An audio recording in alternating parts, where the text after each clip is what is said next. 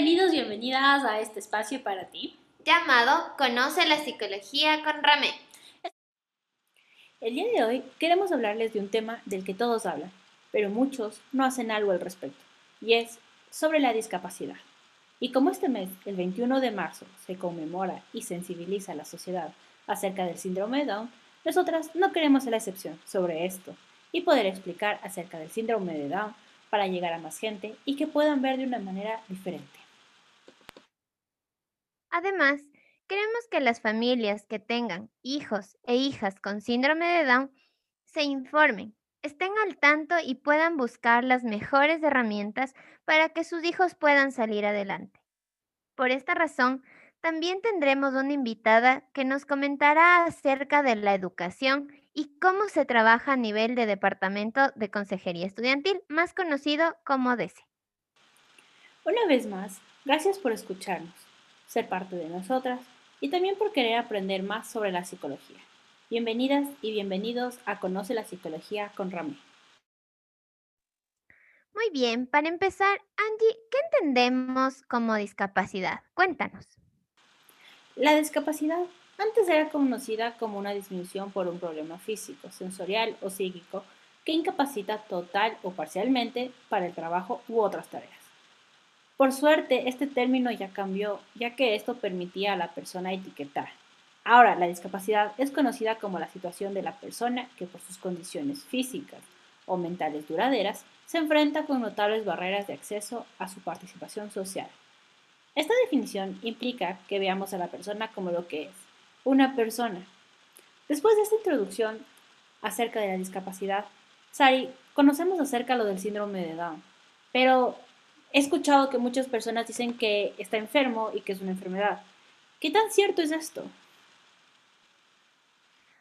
Bueno, Angie, para nada. El síndrome de Down no es una enfermedad. Esta es una alteración cromosómica más frecuente y la causa genética principal de discapacidad intelectual en todo el mundo, abarcando así el 25% de todos los casos, cuya tasa de prevalencia aquí en, nuestro país, en Ecuador, es de 1 cada 550 nacidos vivos, lo que implica que es una tasa alta, ya que a nivel mundial es 1 cada 700 nacidos vivos. Además de la alteración cromosómica, presentan una discapacidad intelectual ya que depende de cada sujeto, si es leve, moderada, grave o profunda. En todo caso, para añadir a lo que tú estás mencionando, las enfermedades serían las que van frecuentemente asociadas a las personas con síndrome de Down. En este caso son cardiopatías, celiaquía, déficit visual o auditivo, hipotiroidismo, obesidad, también leucemia. Así es, Angie, tienes toda la razón. Es por esto que deben tener un médico de cabecera para tratar a tiempo las enfermedades que se presenten. He escuchado también dentro de la sociedad que a los niños, niñas con síndrome de Down les llaman especiales. ¿Qué tan cierto es este término?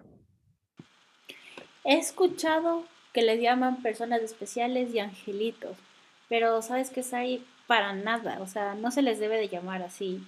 El CONADIS en el año 2011 sacó una ley de lenguaje inclusivo, donde menciona que a las personas con discapacidad no se les debe llamar personas especiales, capacidades diferentes, capacidades especiales, discapacitados. Se les debe decir cómo es, persona con discapacidad, independientemente de la discapacidad que tenga. Esto se debe a que hay varias personas que queremos ya verlos como humanos, queremos dejar las etiquetas a un lado y solo tratarlos como por el nombre, Diana, Juan, no sé, Daniel, entre otras, y que ya no sea de una manera despectiva. A esto te puedo contar que antes las personas se les llamaba mongol, retrasados, pero un grupo de personas que estaban muy, muy pegadas a las familias con síndrome de Down o las mismas familias que tienen hijos con síndrome de Down, hicieron un comunicado, exigieron y pidieron también a la Organización Mundial de la Salud para que este nombre sea sustituido. Y así ellos aceptaron, donde dieron como resolución llamarlos a este grupo síndrome de Down o trisomía 21. Desde ahí acogieron el 21 de marzo para sensibilizar a la sociedad sobre la inclusión. Hemos hablado mucho de inclusión, pero Sari, ¿qué es la inclusión? ¿Nos puedes comentar? Bueno, para poder responder esa pregunta, es importante diferenciar entre la inclusión y la sensibilización. Primero, la inclusión según la UNESCO es un enfoque que toma en cuenta la diversidad de cada persona y las diferencias individuales de las mismas, viendo más allá del problema. ¿Qué quiero decir con esto? Que busca una oportunidad dentro de la sociedad mediante la participación activa en el área familiar, educación, laboral o eventos sociales o culturales. Por otro lado, tenemos la sensibilización, que es una actividad que promueve la creación de actitudes positivas, tanto de respeto, solidaridad, valoración y tolerancia frente a la discapacidad. Y esto ayudará a fomentar la convivencia, a desarrollar mucho más la empatía y así favorecerá la aceptación de las personas con discapacidad. En resumen, podemos decir que es un proceso mediante el cual se busca generar o aumentar la conciencia de las personas sobre determinada temática mediante charlas, grupos, talleres o exposiciones. Sabes, me encanta lo que tú estás diciendo, la descripción que acabas de decir, y es básicamente eso. Se trata de sensibilizar a las personas por medio de redes sociales, talleres, capacitaciones, o simplemente hablar y conversar para que exista realmente una inclusión, para que sepan cómo tratar a las personas. Y también que sepan que no les deben de dar lástima, ni tampoco pena, ni mucho menos hacer sentir culpable a la familia por X situación. Ahora, dejando a un lado este tema que tal vez muchos ya conozcan, me gustaría hablar ya sobre las leyes, sobre las adaptaciones curriculares y sobre estos temas que no se conocen mucho por falta de entendimiento, por falta de pensar que no existe dentro de la ley. Y por eso quiero eh, presentarles a Joana Báez, que es máster en psicoterapia, que para nosotros es un gusto que esté con nosotros dentro de Conoce la Psicología con Romé. Así que bienvenida, Joa. Hola, Joa. Mucho gusto y muchas gracias por estar aquí. Cuéntanos, ¿cuál es, según tu experiencia profesional y personal, ¿Qué piensas acerca de los colegios o escuelas inclusivas? Mm, bueno, antes de hablar sobre las escuelas, o bueno, de lo que pienso acerca de estas escuelas inclusivas o de los colegios también, me gustaría que conozcan un poco acerca de la historia que tuvo la implementación de la inclusión en el sistema educativo. Entonces, eh, la educación bueno, a partir de la época de 1940 a 1960, netamente era de tipo asistencial. Eh, al ser asistencial se caracterizaba por tener un enfoque médico. Eh, este buscaba atender, cuidar y proveer. Era lo único que le interesaba en ese momento a la educación. Ya para la década de los 70 se da inicio a la educación especial. Eh, durante este tiempo se crean las escuelas tanto públicas como privadas de bueno, que tenían el objetivo de rehabilitar. Eh, netamente la meta que ellos tenían se centraba en integrar a una persona con discapacidad como un ciudadano productivo dentro de la sociedad. ¿sí? Este enfoque rehabilitador toma protagonismo en los años 80.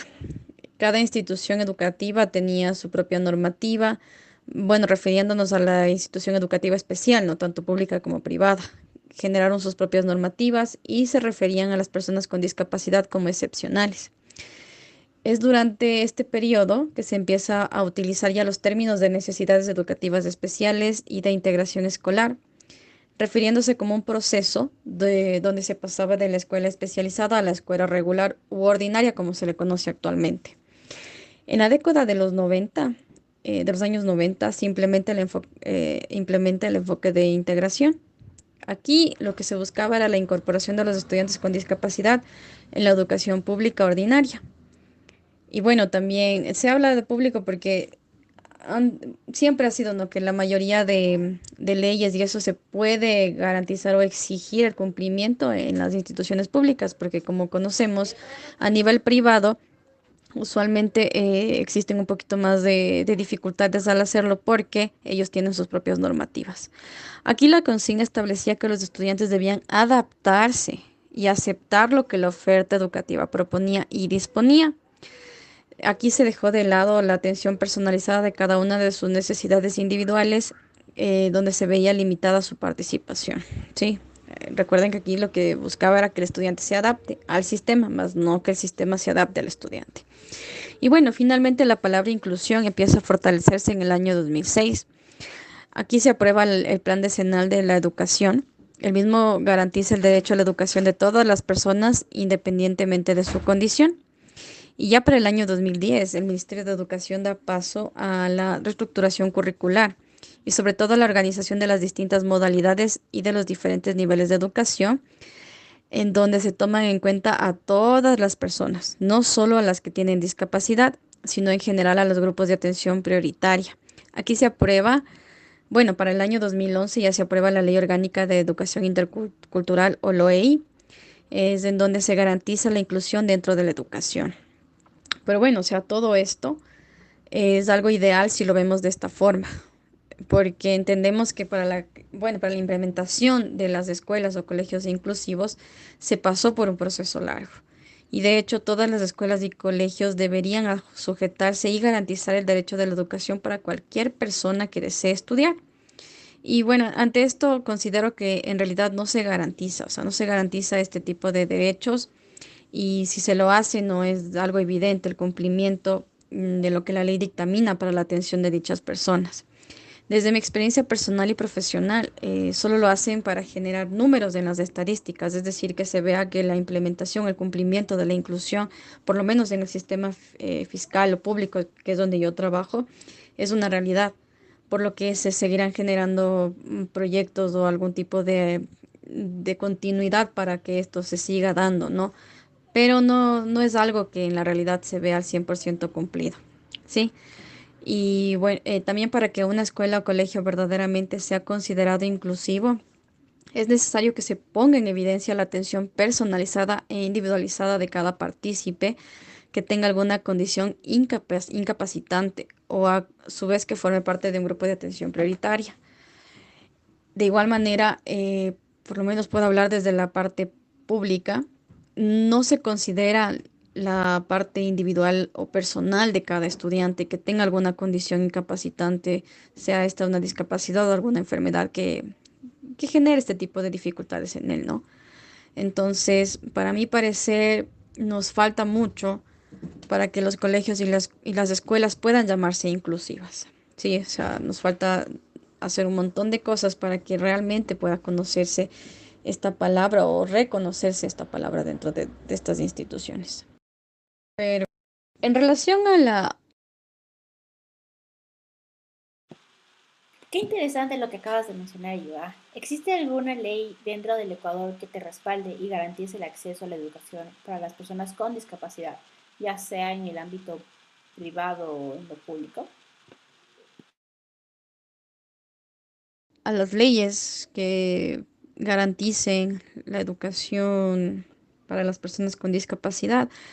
Claro, existen. Y bueno, hablemos desde lo general, ¿no? En el artículo 26 de la Constitución ecuatoriana se conoce que la educación es un derecho de las personas a lo largo de su vida y es un deber ineludible e inexcusable del Estado. Es decir, el Estado debe garantizar que todos los niños, niñas, adolescentes que sean menores de edad se encuentren estudiando. Sí, pero bueno, al hablar eh, específicamente de las personas con discapacidad, eh, con la creación de la LOI, o sea, la Ley Orgánica de la Educación Intercultural, se garantiza todos los derechos que ellos deben eh, tener para, para que su educación sea apropiada.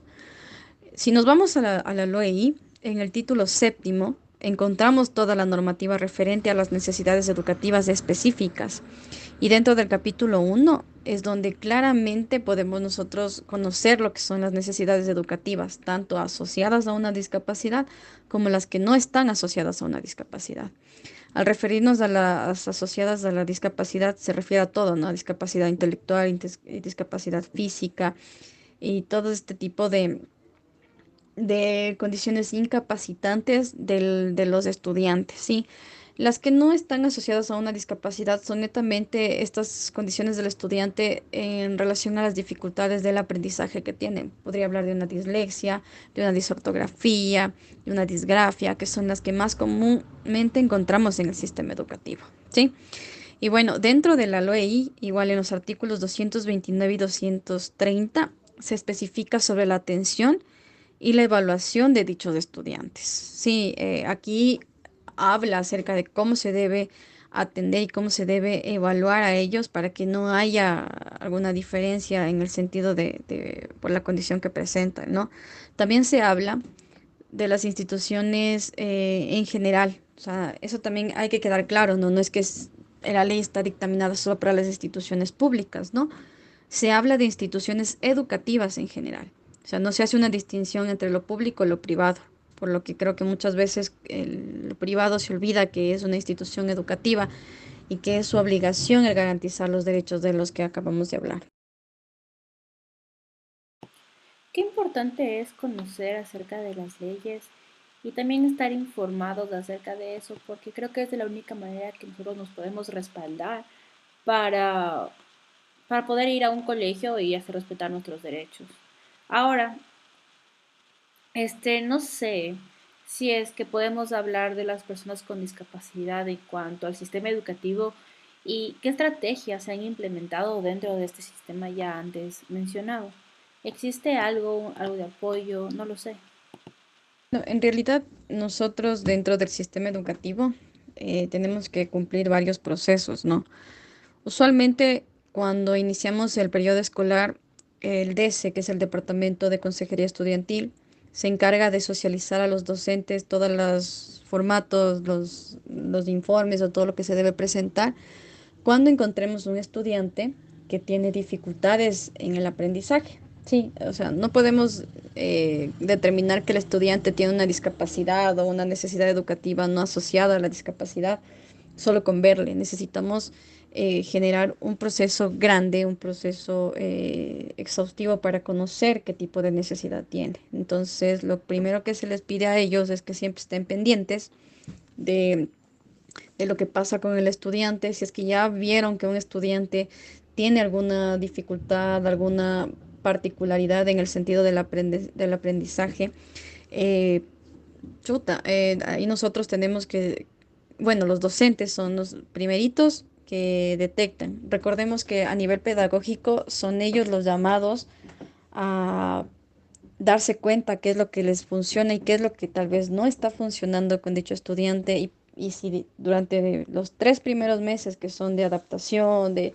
toda esta cuestión de la socialización, de que ellos también puedan nuevamente integrarse al sistema educativo, ven que definitivamente todas las estrategias que ellos han utilizado a nivel pedagógico no ha dado resultado, Posiblemente por ahí hay alguna otro tipo de situación con el estudiante que puede relacionarse a alguna necesidad educativa.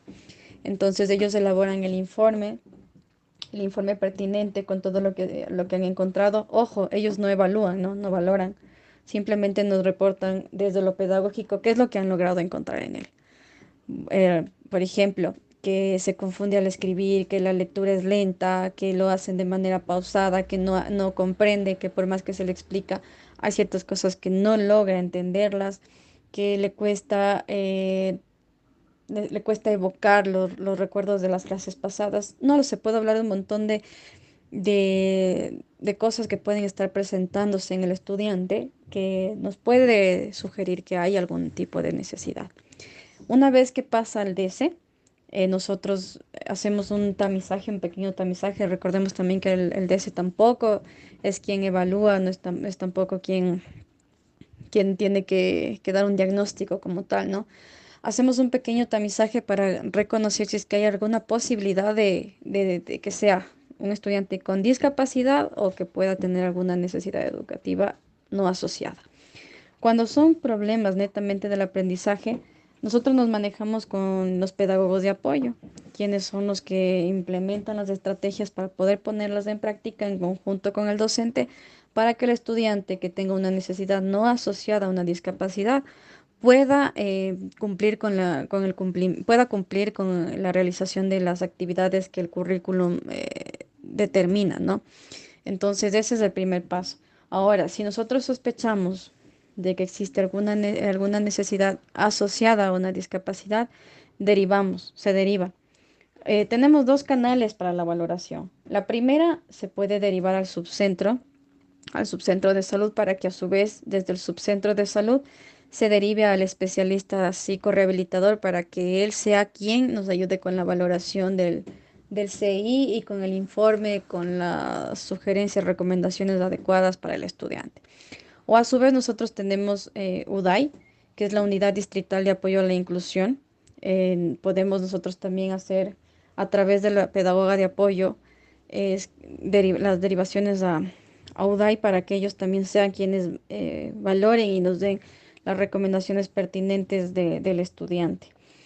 Si el caso fuera de que el estudiante tiene una discapacidad, tanto salud como UDAI eh, generan el proceso para la obtención del carnet, ¿no? Recordemos que el, carnet no solo es, es un, se podría decir, no es algo que nos dice que el estudiante está presentando alguna discapacidad, sino que genera también algunos beneficios dentro de lo social, ¿no? Eh, recordando, por ejemplo, descuentos o a su vez que tengan algún tipo de de atención especial en, los lugares como el centro de salud y otras cosas más que puedo, que, se puede conocer, ¿no? Cuando uno, uno se, se, se, empapa de lo que son las leyes y los derechos que tienen estas personas. Entonces, y bueno, una vez que ya tenemos nosotros las sugerencias de sea de UDAI o de salud, empezamos a hacer lo que son las adaptaciones curriculares. Sí, las adaptaciones curriculares es todo con lo que nos manejamos dentro del sistema educativo para los estudiantes que tienen una necesidad asociada o no asociada a la discapacidad. Eso sí, tomando en cuenta la particularidad de cada caso. Bueno, Joa, muy interesante todo lo que nos has comentado y realmente me quedo con todo lo que dices. Pero cuéntanos, ¿quiénes son las personas encargadas de realizar dichas adaptaciones curriculares? Quien realiza las adaptaciones curriculares eh, son los docentes. Los docentes con la ayuda del DS y en este caso nosotros ya contamos con la ayuda de una pedagoga de apoyo quien está constantemente mm, brindándole las estrategias, eh, capacitando, eh, sugiriendo todo lo que se puede hacer, ¿no? O sea, recordando que los docentes son los expertos a nivel pedagógico, que ya les había mencionado antes, lo primero que deben hacer ellos es darse cuenta qué es lo que está pasando con el estudiante o bueno, tal vez establecer o comunicar que algo sucede por ahí. Entonces, son ellos quienes van a decidir bajo su criterio. Por ejemplo, si digamos tenemos un estudiante que está en octavo de básica, pero sus destrezas o sus criterios de desempeño, hemos visto que realmente lo que puede hacer él es desde una, no sé, desde actividades de sexto de básica, entonces vamos a adaptar estas actividades de octavo al cumplimiento del currículum de sexto, porque vemos que todo lo de octavo al estudiante se le hace difícil y nos damos cuenta que tal vez su desempeño se encuentra en un nivel como de sexto de básica, por así. Es complicado, sí, es bastante complejo porque a veces no tenemos estas evaluaciones bien realizadas o tal vez los informes no son tan específicos como nos gustaría que nos venga a decir, a ver, tal estudiante tiene, usted tiene que empezar a hacer las adaptaciones desde sexto de básica, no, sino que nos toca ir viendo a medida que él va, su desempeño dentro de, del ámbito académico, dentro del aula, y los docentes son quienes deben estar pendientes al 100% para ir conociendo sus fortalezas y sus debilidades, porque también nos ha pasado que tenemos estudiantes con grado 3 de adaptación curricular que, por ejemplo, son muy buenos para matemáticas, pero pésimos para lengua.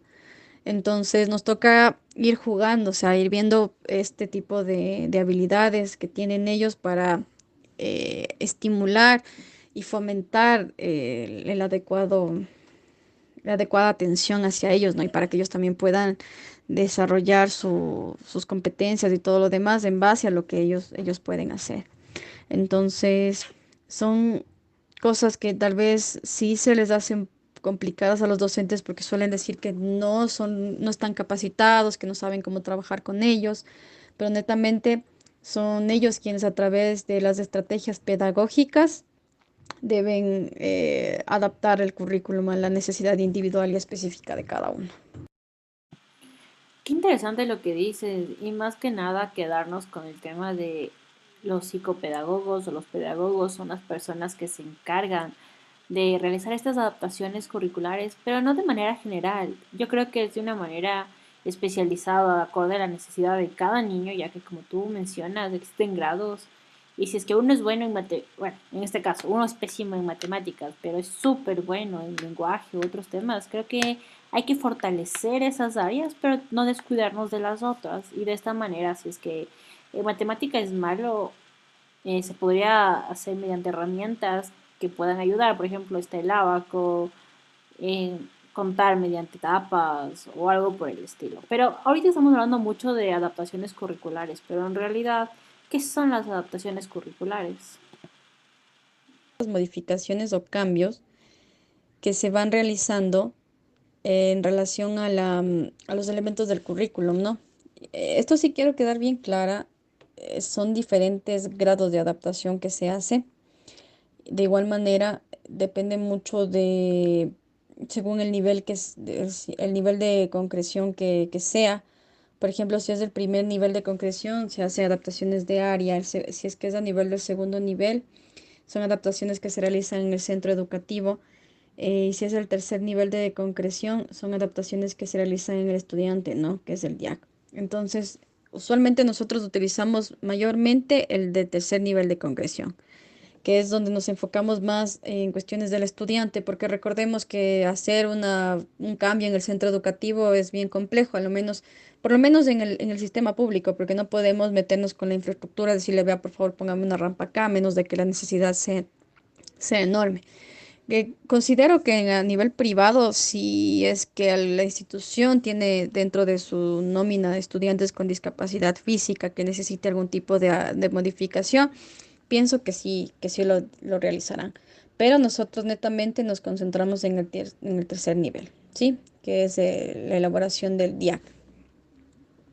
Entonces, las adaptaciones curriculares eh, son de tres tipos.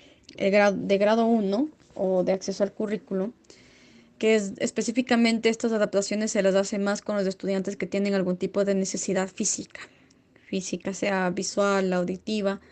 Por ejemplo, si el estudiante tiene una necesidad educativa o una discapacidad ah, visual, por decirlo así, ¿ya? Eh, no le vamos a hacer que se siente al final, ¿no? Sino vamos a pedirle que siempre esté sentado al frente, donde él pueda observar de mejor manera la clase o las letras o todo lo que tenga que hacer. Eh, obviamente este tipo de adaptaciones queda en grado 1 cuando no hay el compromiso a nivel intelectual del estudiante. ¿Sí? Vamos también con el grado 2 o no significativa. No significativa quiere decir que posiblemente sea de tiempo transitorio, es decir, que sea solo por un tiempo hasta que el estudiante logre cumplir con los destrezas y objetivos que se proponen para el cumplimiento del currículo. Entonces aquí eh, lo que se adapta es el acceso al currículum. Si digamos, este guagua más de que tiene una discapacidad, bueno, no tuvimos el tema de la discapacidad pero si se nos hace más fácil para que él pueda atender, sentarle adelante, pues hacemos la adaptación grado 1, le, movemos del puesto y hacemos cambios en la metodología y evaluación. Por decirlo, si la metodología antes era, no sé, hacerles leer, hacerles leer y que se memoricen y que den un examen escrito, a este guagua lo que se le pedirá es que lea y nos ayude con lo que comprendió, no lo sé. Aquí también es muy importante toda la experticia que tengan los docentes. Ya les voy a explicar más luego esta parte, ¿ya? Y finalmente la de grado 3 o significativa, que esta sí va a ser temporal hasta que el guagua se gradúe, el estudiante se gradúe. Aquí se hacen las dos adaptaciones primeras, es decir, el acceso al currículum, eh, se modifica la metodología y evaluación y también modificamos lo que son los objetivos educativos y destrezas con criterios de desempeño. Sí, la adaptación curricular eh, se la hace en función de las necesidades individuales del estudiante. Sí hay que tomar mucho en cuenta y también aquí eh, como ya les había mencionado antes, depende mucho de las recomendaciones que vengan en los informes, sea de UDAI o sea del eh, de salud, perdón. Entonces nos toca ser muy, muy concretos en lo que nos piden de las recomendaciones desde estos dos, dos ámbitos, ¿no? Bueno.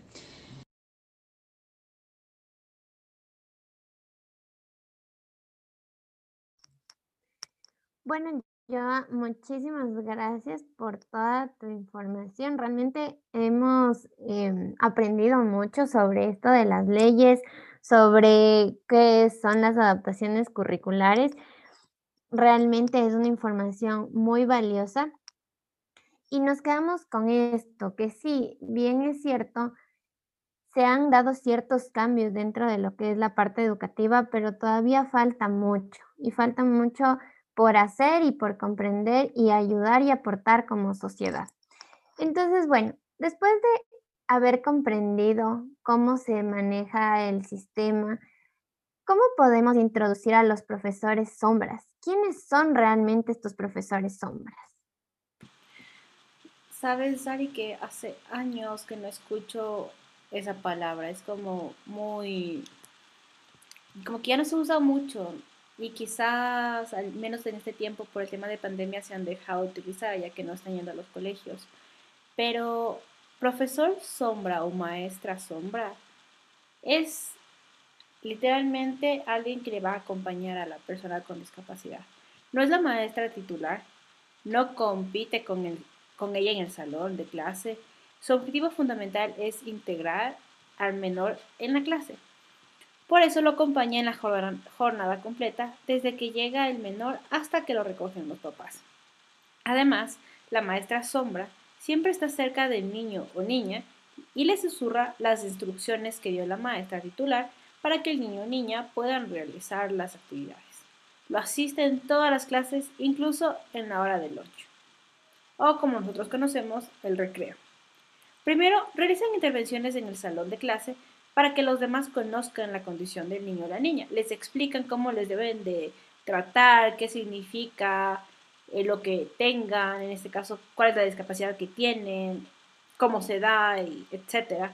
También les brindan estrategias a los maestros directivos, ya que no conocen a ciencia cierta cómo tratarlos y así ayudarlos a cumplir el objetivo que es. Intervienen siempre cuando el niño o la niña comienzan a tener algún tipo de crisis, lloran, se enojan o tienen ansiedad, apoyan al menor a tener unas rutinas escolares, horarios y planes de trabajo acorde al desarrollo de habilidades de sus compañeros. También evita que existan barreras o condiciones que hagan lento el aprendizaje del niño o la niña dentro y fuera de la clase.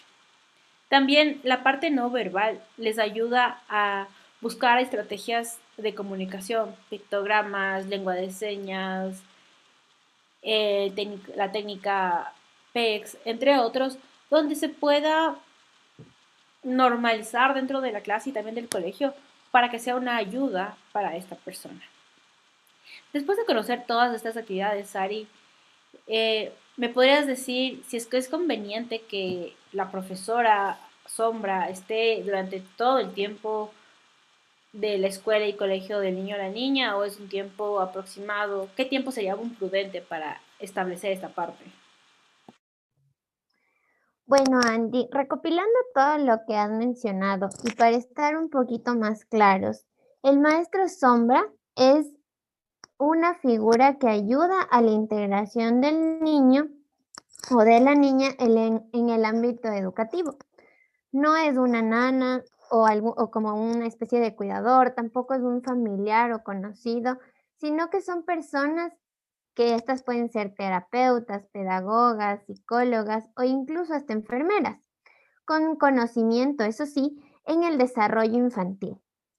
Así también con eh, diplomados en problemas del lenguaje, del espectro autista, estrategias de aprendizaje, para que los niños con trastornos del neurodesarrollo entre otras habilidades, este, puedan responder de manera adecuada al entorno en el que se vayan desarrollando.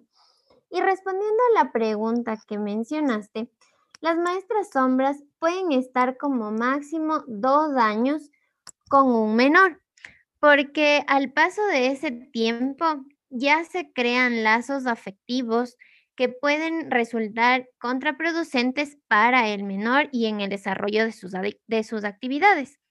Y el objetivo principal es que la maestra sombra se desvanezca, se desaparezca para que el niño se valga por sí mismo en el futuro.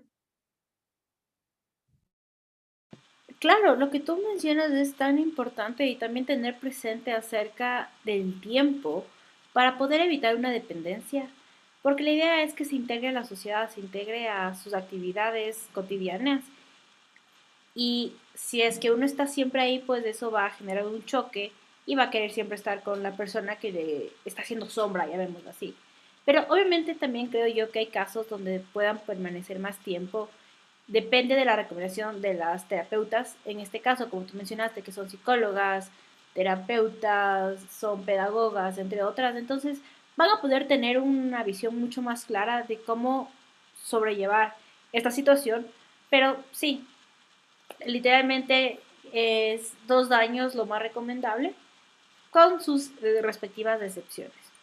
Ahora, viene otro tema importante y yo creo que es algo de que también tenemos que hablar, en este caso de profesores sombras, quiénes pueden ser, eh, qué especialistas son importantes para una persona con síndrome de Down y por qué.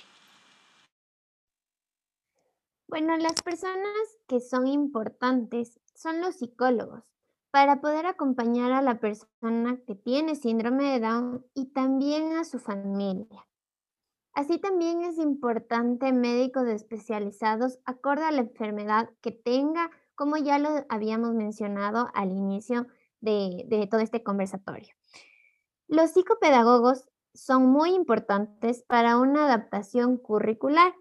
También los terapistas del lenguaje para poderles enseñar a los niños y ayudarles a estimular esta parte.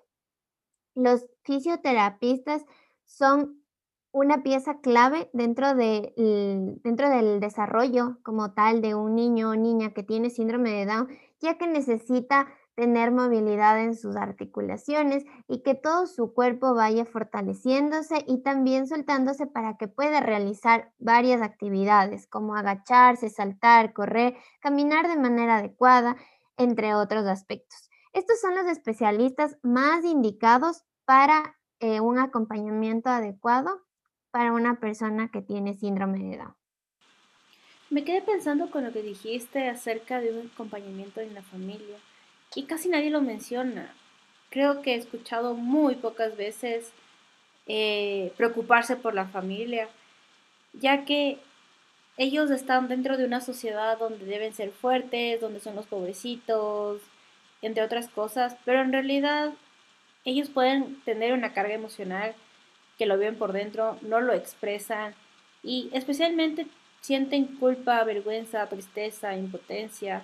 Y por esta razón, yo creo que es importante que ellos aquí continuar diciendo, o sea, continuar su proceso, continuar la aceptación, entre otras cosas, para poder sanar todas las emociones que está teniendo e interiorizar los objetivos que tiene cada chico o chica con síndrome de Down con el fin de que ellos comprendan que lo idóneo es buscar esa independencia en ellos, o la autonomía también. No sé qué piensas.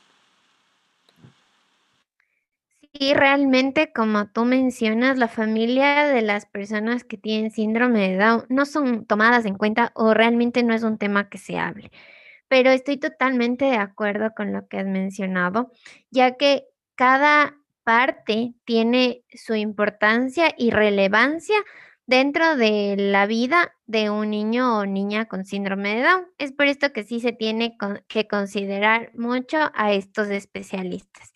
Y bueno, Angie, para poder ya ir finalizando, ¿qué es lo que te llevas del día de hoy? Lo que yo me llevo primero es el conocimiento acerca de, de entender en realidad qué viven los papás, qué viven sus familias, el apoyo psicológico que ellos necesitan. También en que los papás conozcan las leyes dentro de la educación para que ellos puedan acceder a un colegio privado o un colegio público sin que les nieguen, sin que les digan, ¿saben qué? Ya no hay cupo, ¿saben qué? No, no podemos, sino que ellos vayan con ley en mano y que puedan decir, mi hijo, mi hija tiene derecho a estar dentro de este colegio y ustedes tienen la obligación de garantizarme a mí una adaptación curricular. Obviamente también me llevo en que si es que no existe esa adaptación curricular dentro del colegio, es importante que los papás busquen una ayuda externa, donde puedan potencializar sus habilidades, puedan potencializar su conocimiento y la parte cognitiva que cada uno tiene, para que puedan llegar a ser grandes personas. Eh, grandes personas me refiero a que puedan leer, puedan ser autónomos, sean independientes, puedan conversar y puedan hacer lo que a ellos realmente les gusta. Entonces, ¿y tú, Sari? ¿Qué nos puedes decir acerca de todo este mes del síndrome de Down? ¿Qué te enseñó? ¿Qué te llevas tú? Bueno, realmente gracias a, todo lo que hemos comentado este, en este momento, creo que el mes del síndrome de Down no tiene solo que ser este mes de marzo, sino todos los meses de aquí en adelante, ya que todavía es una lucha muy fuerte la que tienen las familias con niños con síndrome de Down y la sociedad todavía necesita más sensibilización al respecto de, este tema para que exista realmente una inclusión y que no únicamente vayan a escuelas em, especializadas, sino que realmente tengan todos el, el derecho, así como lo mencionaba yo, para que todos estudien igual, dentro de un mismo ambiente, sí, con adaptaciones, pero dentro de, un mismo ámbito, ya que niños con, con discapacidad o sin discapacidad,